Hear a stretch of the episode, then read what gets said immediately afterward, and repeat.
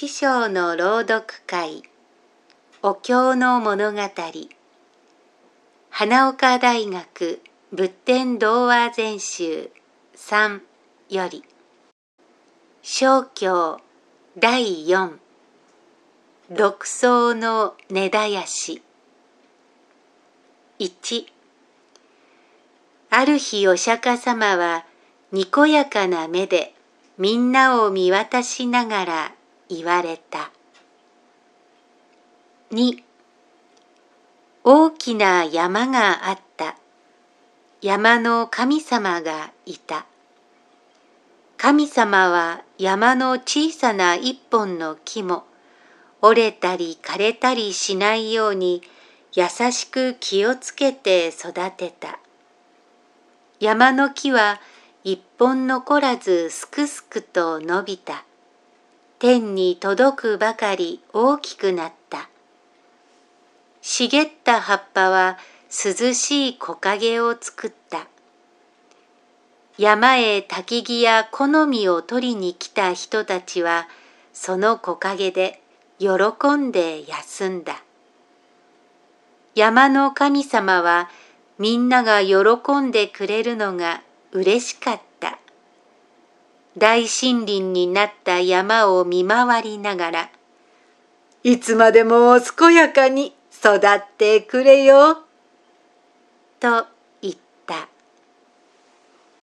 三、ところがある時、大変なことが起こった。草の根をくわえた一羽のきれいな鳥が飛んできて、木の枝に止まった。鳥などをいつでも遊びに来ているので別に珍しくはないが目の覚めるような美しい鳥だったので山の神様は「見たこともない鳥だな」と思った。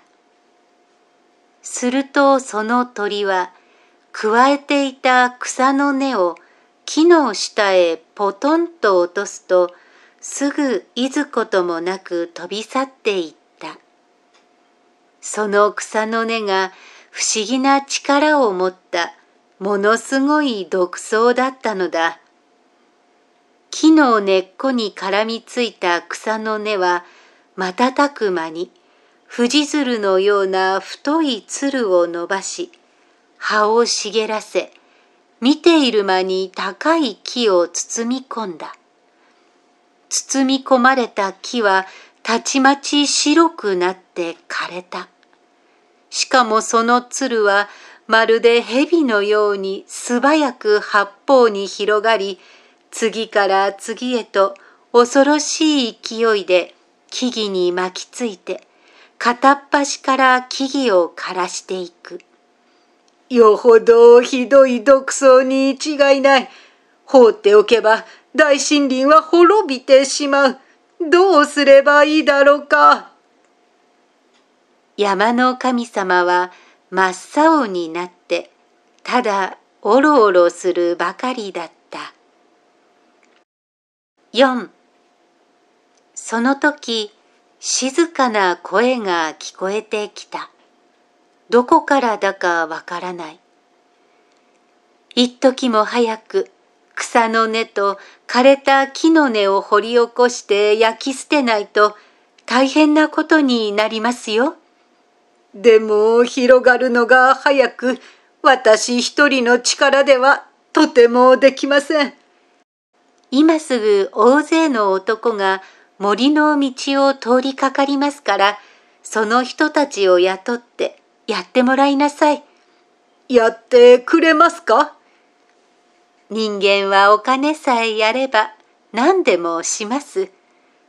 私にはそのお金がありません。泉のそばの岩穴にお金がいっぱい詰まった箱があります。それをあなたにあげますから、そのお金を使いなさい。山の神様は早速調べてみると、たくさんなお金があった。男たちもやってきた。山の神様は人の姿になって頼んだ。うんとお礼を出すというと、一も二もなく引き受けた。仕事ぶりまで熱心で脇目も振らない。何せ大勢なので仕事はどんどんはかどった。集めてことごとく燃やした。たくさんなお礼をもらった男たちは世の中にこんな幸せはないという顔をして帰っていった。5これでもう心配はありません。またどこからともなく明るい声が聞こえてきた。ありがとうございました。これで助かりました。生き物は言うまでもなく、一本の木も一茎の草も慈しみ育てる心をいつまでも忘れずにいてください。はい、決して忘れません。山の神様は胸を熱くして慌てて尋ねた。でも教えてください。一体あなたはどなたなのですか？山の神様は耳を澄ませた。だが、いくら待っても答えは返ってこなかった。6一体それは誰だろうかね？お釈迦様は笑いながら言った。大森林って何のことか。山の神様って何か。美しい鳥って何か。そして誰の不思議な声が何のために聞こえてきたのかということは、お経にはちゃんと書いてあるが、わざと言わないことにしようね。だからみんなでよく考えてみなさい。